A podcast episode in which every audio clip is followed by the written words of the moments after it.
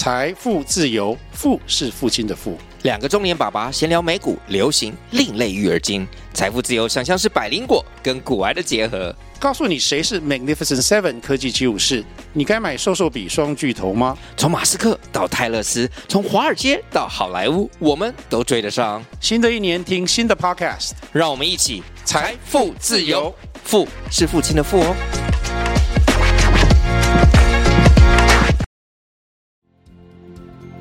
你也和我一样关心青年返乡创业的议题吗？或者青年回到部落都在做什么呢？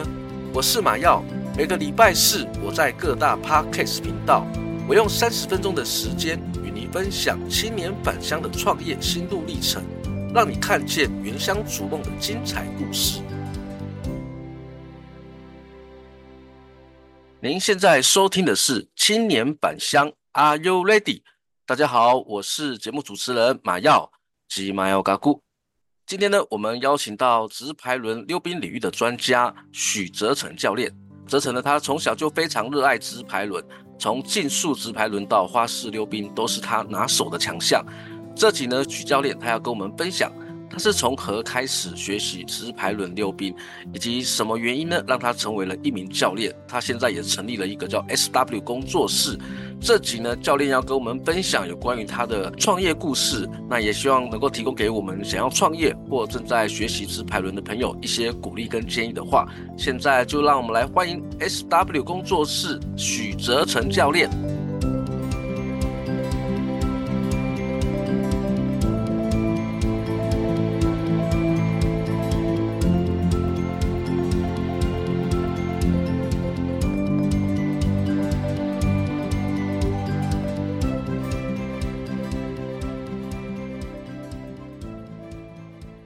大家好，我叫许泽成教练，在从事直排轮的滑轮的溜冰上面，大概有二十多年的一个经历了。从选手到跨组到教练，这么长的一段时间，一路上也遇到了很多不一样的挑战，包括说从开始完全不会溜冰，然后到喜欢这个溜冰，到热爱加入到这样的一个竞赛的运动，然后最后转到幕后当教练，这个历程其实还蛮长的啦。许教练你好，你是从什么时候开始学习我们直排轮的？我从小二开始溜，大概二十二十五六年有了。OK，就是前前后后学习直排轮的经验已经有二十六年左右，差不多。对，非常资深的一个教练。那你在这个过程当中，在学习过程当中，有什么样的这些重要成就或里程碑，可不可以跟我们听众也稍微分享一下？OK，我最早接触的是竞速直排轮的一个溜冰的一个领域，然后到了国中，其实都嗯、呃，在全国赛的排名大概都是在前十名或是前前十名左右。可是因为那时候因为要升学权的关系，所以我就转换了另外一个跑道，转换了花式溜冰的一个跑道。然后在这个过程当中的话，其实也呃重新学新的东西，其实真的是一个蛮困难的一个状况。可是，其实对于热溜冰的热爱，其实还是咬着牙把所有的练习都练完。然后在高中的时候，刚好二零零三年荣获中华代表队的代表权，然后前往阿根廷去比赛，这样子。最好的成绩是在二零零六年的亚洲杯。然后荣获了双人花式的银牌，可不可以跟我们分享一下？刚刚您在分享的时候有提到有关于竞速直排轮，然后之后到了国中之后开始学习我们的花式溜冰。我们听众可能对这两项运动不是很了解，可不可以跟我们解释一下直排轮溜冰跟我们花式溜冰这两个有什么不一样的地方？哦，这两个话其实两个是不一样的一个类型。竞速直排轮的话，必须要用速度去做一个竞赛的部分。那花式的话，它会结合舞蹈跟跳跃，还有旋转，然后比较像是一个艺术型的一个表演，所以这两个是截然不同的一个类型。哦，所以直排轮它是比较以竞速为主的，花式溜冰动作会比较花俏，可能是旋转啊，还有一些比较呃不一样的一些动作。嗯，是的，其实大概在直排轮来讲的话，我们通常我们大概都会以滑轮溜冰来讲。那花轮溜冰的话，大概主要可以分为竞速溜冰，或者是花式溜冰，或者是曲棍球，以及现在蛮新奇的一个叫做自由式滑轮的一个部分。哦，哦，所以滑轮基本上有技术直排轮，嗯，还有刚刚提到的一个，就是一般我们的滑轮溜冰，嗯，是。所以这两项我们国际赛事会有以竞速跟花式溜冰是我们竞赛的一个项目。其实，在国际比赛的话，当然我们刚刚有提到有四个项目啦，大概项目会会有四个项目。那大家其实比较常耳闻的话，大概就是竞速溜冰或者是花式溜冰。然后，可是曲棍球跟自由式滑轮，其实在最近也是蛮新奇的一个溜冰的一个项目。这样子，自由式滑轮它是什么样的一个运动啊？可不可以解释一下？OK，它就是呃，我们所谓的是速度过桩的部分，我们会摆脚锥。然后用最快的速度要通过我们的脚锥，然后不去踢到，以秒数来去做一成绩的一个筛选，这样子。哦，那这样我就比较清楚了。刚刚提到四种项目，就是有竞速直排轮、那花式溜冰、还有曲棍球溜冰跟自由式的溜冰，它都是属于滑轮的一种。目前比较耳熟能详的就是竞速跟花式，是我印象比较知道的。自由式，我们也常在电视上有看到这样的一个运动。嗯，是的，就是现在像我们最近应该是杭州亚运，其实大家如果有看到这样的一个转播的节目，其实，在竞速花式或者自由式滑轮。其实这三个项目应该算是耳闻能详啦，这样子对。OK，所以教练您专精的领域的话，就是在竞速跟花式这部分。嗯，是的，没错。OK，所以刚刚有提到，您在二零零三年获得我们阿根廷世界杯的一个代表权，然后再来二零零四年也同样入选了我们国家队，甚至在二零零六年，你就以花式溜冰在亚洲杯的比赛里面，你就一举荣获了第二名这样子的一个殊荣。嗯，是的，没错，教练的经验也是非常的丰富。那我想请教你啊，教练，你是从什么时候开始学习直排轮溜冰的啊？这项运动对你有什么魅力，让你如此的热衷？哦，这个话可以回回推到我国小的时候，大概国小小二的时候，发现，哎，直排轮这个运动，其实对于我来讲，我觉得它是一个还蛮帅的一个运动。所以你们目前工作室的招生对象，大部分都是什么样的年龄层啊？大概我们工作室的年龄层会分为。大概两个区，呃，大概三个区块啦。大概是学龄前的小朋友，然后再来是国中小的小学的小朋友，然后再来就是像出了社会，我们最近也有接到类似像成人教学的一个课程这样子。那成人这样的一个教学内容有什么不一样吗？哦，成人教学的话，其实是算蛮特别的部分，因为他们可能想要来学溜冰的动力，或者他们想要学的一个方向，可能目标可能是针对说，哦，我可能我曾经小时候有溜过，我想要再回味，或者是再重新体验一下这样的一个运动的魅力。针对这个部分的话，也是也会做一个教练的一个指导。是的，就是会针对不同的一个族群的方式。去针对他们所需要的需求去调整课程上课的内容。像成人呢、啊，基本上成人他也他的 range 也蛮宽的。在成人的部分有什么样的一个教学程度上面的一些区别吗？教学程度的话，大概成人他们一般有的会是选择我们说的叫并排的滑轮溜冰鞋，也有会只针对说我想要学直拍轮的一个课程这样子，大概会分为这两个方向啦。以成人来讲的话，他的适合学习的年龄层的话，大部分会是几岁到几岁啊？如果是以成人来讲的话，大概都会落在二十五到三十五之间。也有遇过，就是可能在三十五岁以上来学溜冰的都有。嗯、那其实对于溜冰喜欢的这项运动的话，其实呃老少都是嫌疑的啦。对，当然还是要考虑到他们的一些身体的状况。是的，就是会调整一下，就是说，哎，可能如果比较年长的，那我们教学的内容可能要针对，就是我们让他们可以避免一些运动上面的受伤的一个课程设计去做规划的部分。OK。因为我知道你们公司的名称叫 SW 工作室，SW 它代表是什么意思啊？怎么会取这样的一个名称？OK，当初在创立 SW 的时候，其实我们也思考很多可以代表我们的一个精神的象征，所以我们那时候最后决定是做用 S 跟 W 这个文字来去做我们的工作室的名称。它代表两个含义，包括说一个是莫忘初衷跟坚持到底的一个理念。那为什么会说莫忘初衷跟坚持到底？其实我们在学习的过程当中，或是在教学的过程当中，或者小朋友在练习的过程当中，一定会遇到一些挫折。这些挫折来说的话，其实就像一个弯曲的道路。我们要怎么去让小朋友在走在这个弯曲道路，而且你可以坚持下去？其实很多很多事情遇到了，我们转个弯，也许你会发现说，哦，原来不是我们想象中的这么困难，我可以继续的坚持下去。W 来说的话，其实我们可以说。嗯，像是比喻说，我们人生其实有有高有低，或者是小朋友他们在学习的时候，有时候会有成就，有时候会有挫败感。W 的意思就是，也许会在高峰，有时候会在低峰。人生的过程当中，也是像 W 一样这样起起伏伏，所以我们才会把工作室的名称创立成 S 跟 W 的意思。哦，听教练这样一个分享，其实我蛮有感触的，也也非常能够深刻能够体会你们当初为什么要取这个名称。人生有很多的弯弯曲曲，有也有高有低，那有很多成功，也许还有一些挫败。你们需要能传达给学员一个坚持到底这样子一个理念。嗯，是的，没错。你们成立了这样一个工作室啊，我们目前团队成员有哪些呀？其实我们刚开始在创立工作的时候，其实是还蛮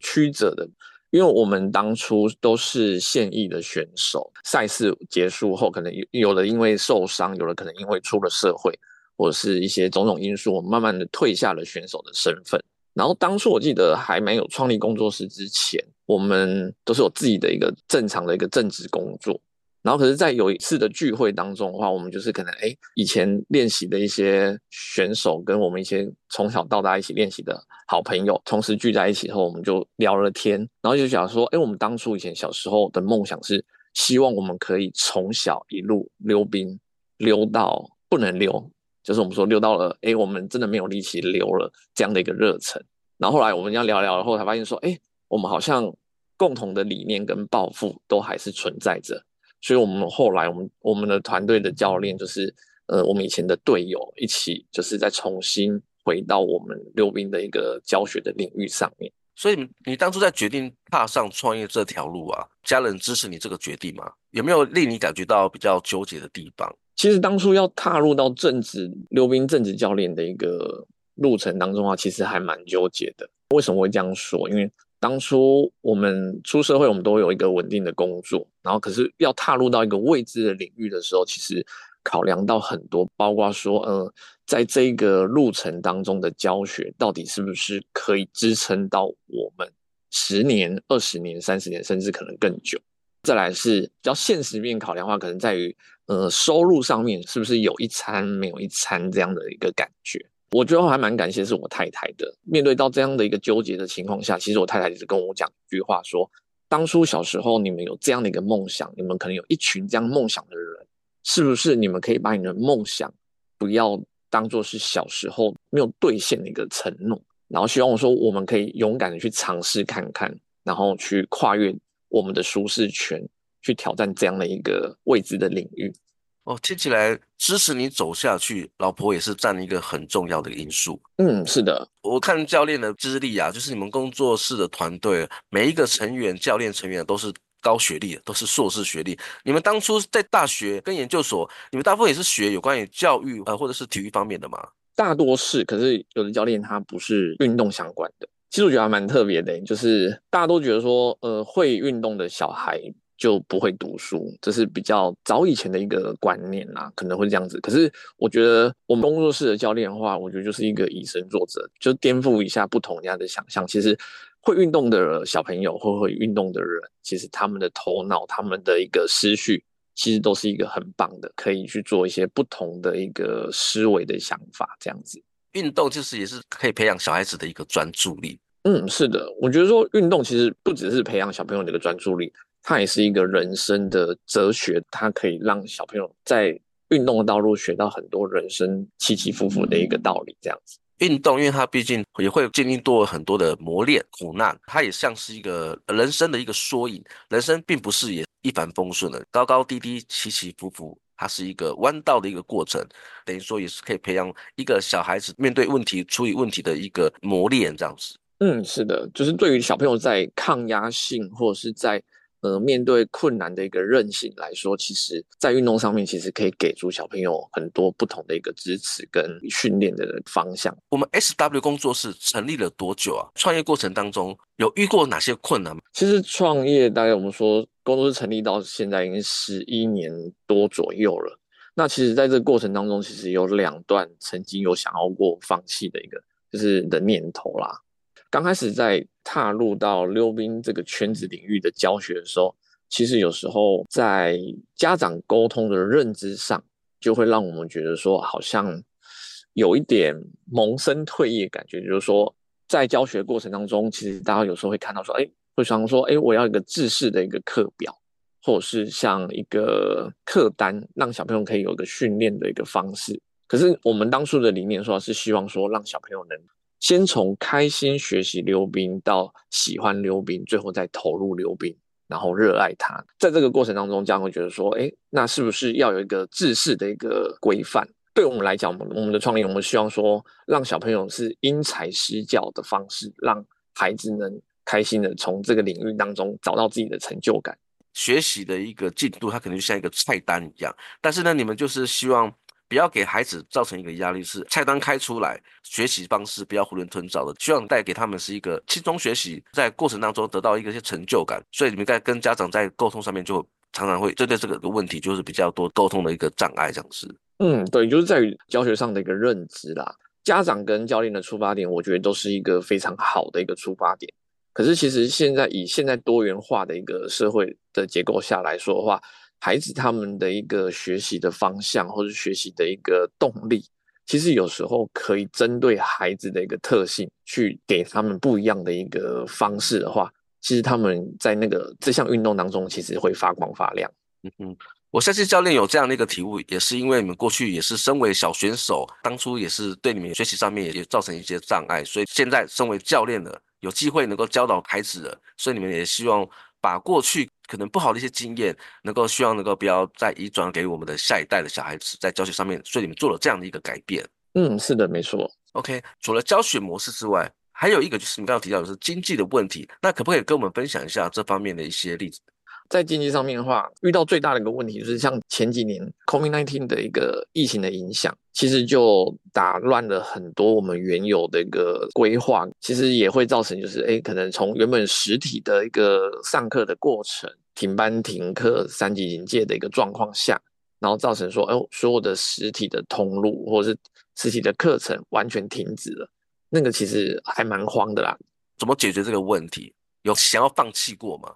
那时候疫情开始以后，我们其实曾经真的有想过，说我们到底坚持的这条路到底是不是对的？从原本有一些稳定的收入到完全零收入，然后没有学生的一个状态下，其实真的会很慌啊，会想说，那我们是不是真的要放弃这个溜冰教学的一个热忱，或者是这个行业？那其实，嗯，也思考了很多。就像我们 SW 一样，我们的创业里面，人生的旅途当中，当然不会是一个一帆风顺，可能会有很多不同的挫折跟转弯。因为这样的一个理念的话，我们觉得还是说我们要坚持下去。我们跟我们的教练群私底下的会议其实也开了很多，我们在想说怎样可以透过因为这样的一个影响我们的课程的一个关系，所以我们要怎么去转变，让我们的出路可以去做不一样的一个活化。后来我们就决定，可能用线上的方式，然后可能用一些不同的一个互动。我们说现在其实科技很方便嘛，利用科技的方式，让小朋友可以在家也可以去做运动，在家也可以做溜冰动作的一个教学，然后慢慢的让家长可以信任跟加入，然后在家也可以去强身健体的方式这样子。哦，听教练这样一个分享啊，就让我又再次想起刚刚您的分享，就是我们成立公司的一个宗旨，也是我们工作室的一个名称 SW 工作室。S W 呢，也是不断的在提醒你们自己啊，就是莫忘初衷，坚持到底。我相信也是从你们这样的一个经营理念啊，也也希望把这样一个理念能够灌输到我们的学生，也把你们这样的一个态度能够传承下去。这是你们在教学领域上面，你们一直不断的坚持，也不断的传达的一个很重要的一个重点。针对这个部分，我也想跟您聊，就是创业对你的人生有什么样的一个启发跟收获吗？其实，在创业的过程当中的话，我觉得让我启发很多的一一个感触啦。当初决定开始创业，然后到投入进去，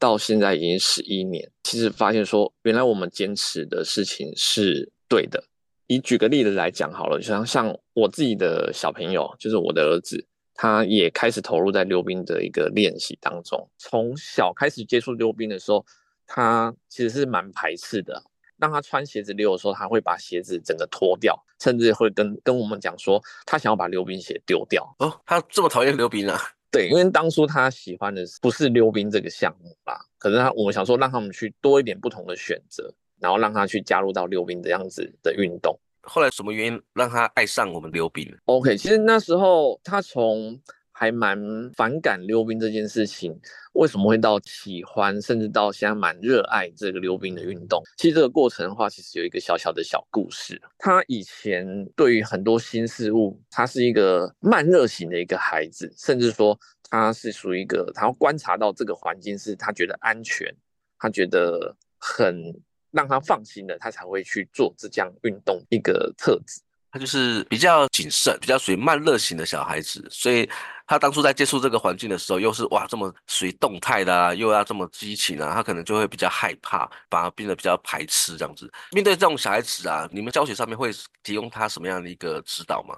一般话，我们都会是借由一些环境去吸引小朋友的一个目光。其实小朋友他们其实是很聪明的，当初可能进到一个陌生环境的时候，其实大家都会先去观察一下这个环境。或这个的一个上课的内容，甚至说，哎，这个教练啊，或是这个老师他的一个教学模式，到底是不是他可以去放开心胸去接受？那其实一般我们都会透过一些互动方式，包括说去吸引小朋友的一个目光，大概说，哎，可能吸引他说，哎，原来是溜冰可以借由一些游戏啊，借由一些情境的一个带领方式。让小朋友慢慢的卸下他的心防，融入到我们这个团体。名义上是我们在上课，可是他会觉得说，哦，我在这个氛围、这个环境当中，他是一个很开心，可以放开自己，甚至说从个体慢慢融入到团体当中的一个循序渐进的方式，去引导小朋友进来到这个领域，这样子。教练，你这样一个分享，我非常能够理解。就是刚刚你有提到，你们在跟家长在沟通教学模式的时候的一些障碍点。如果说以比较慢热型的这样一个小孩子啊，如果我们像刚提到，如果说你是一下子就给他一些菜单、一个教学的课表的话，像这一类的小孩子，他可能就很快的放弃了，因为他会觉得这是一个课程，他是不那么有趣。从在那个刚刚的一个故事案例里面啊，我我就比较能够理解说，其实。你们为什么会用一个比较没有一个课表的一个方式？主要也是希望能够让孩子能够突破他的心防，在学习的过程当中，它不是一个课程，那让对这个课程感兴趣，进而认真的去投入这样子的一个课程。我相信应该也是对你们来讲也是一个很棒的一个收获。对，他其实让小朋友可以无忧无虑、开心的溜冰，也是我们当初坚持的一个点。另外一个更深的启发是说，除了说引导小朋友。呃，融入进来，让他们觉得，哎，可以卸下心防去喜欢这个溜冰这个项目以外，也是希望小朋友他们遇到挫折的时候，可以去面对它，而去挑战它。像我儿子从喜欢到加入溜冰，他也是跟着比他大的哥哥姐姐一起加入到练习跟训练的过程。那其实这个过程当中，他也一度喊说：“我好累，可是我我觉得我好想可以不要溜了吗？”可是通常我们都会引导他说，其实你如果突破过去这个难关的时候，你会发现说，哎，原来我是做得到这件事情的。然后就是慢慢的去引导他去进入到坚持这件事情。比较深刻的印象大概是在前几次有一场比赛，他在练习的过程当中不小心就是摔倒了，受伤了，造成他的那个下颚还蛮严重的撕裂伤。当下的时候，他的血其实在。流蛮多的，那我们就赶赶紧帮他去做止血。那个伤口其实大概是真的需要缝合。后来我们我就跟我小朋友讲说，我们这场比赛我们先不要比了，好不好？我们先放弃，我们先先送医，先去治疗。小朋友其实当时候他在哭，然后听到我讲了说是不是要放弃这件事情，其实他就立刻抬头了，把他眼泪擦一擦，跟他讲说我我可以继续比。他的眼神其实是给我一个很坚定的一个。一个眼神啊，我觉得当下其实我有点感动。小朋友这样子坚持，好像就像我们当初在创立工作室一样，虽然会遇到很多一些困难跟危险，可是在这个挫折当中，只要我愿意去尝试跨越这一步的话，那我会获得到不一样的一个层次。其实也让我蛮欣慰的，就是当初我我们所有的教练创立了 SW 工作室的一个精神。好像在小朋友身上又看到了我们的传承的一个精神。我们小孩子年纪多大啊？他现在是大班的一个孩子。哇，这么小就有这样子的一个斗志，我觉得教练在直排轮的教学过程呢，对孩子也是很大的一个改变的。说，我觉得应该是说，我们跟小朋友其实是相辅相成、互相成长的。嗯哼。所以我相信这也是你们想要传达给学生的这样的一个精神。是的，我希望说这个 SW 的一个品牌的精神，希望可以不只是教学，不只是品牌，它更是一个可以延续下去的一精神指标。OK，好，我们非常感谢教练今天的分享。教练呢，跟我们分享了很多有关于直排轮溜冰的一些专业知识。最重要，他也跟我们分享了他的创业心路历程。他以 SW 工作室的经营理念来提醒我们：莫忘初衷，坚持到底。最后呢，我们也非常感谢大家的收听。今天这集呢，我们就先录到这里。如果你喜欢我们的节目，也欢迎您到各大 Podcast 频道按下订阅，或加入青年返乡 Are You Ready 的粉丝专业，按赞留言分享你的观点。再次感谢你的收听，我们下周见，拜拜，拜拜。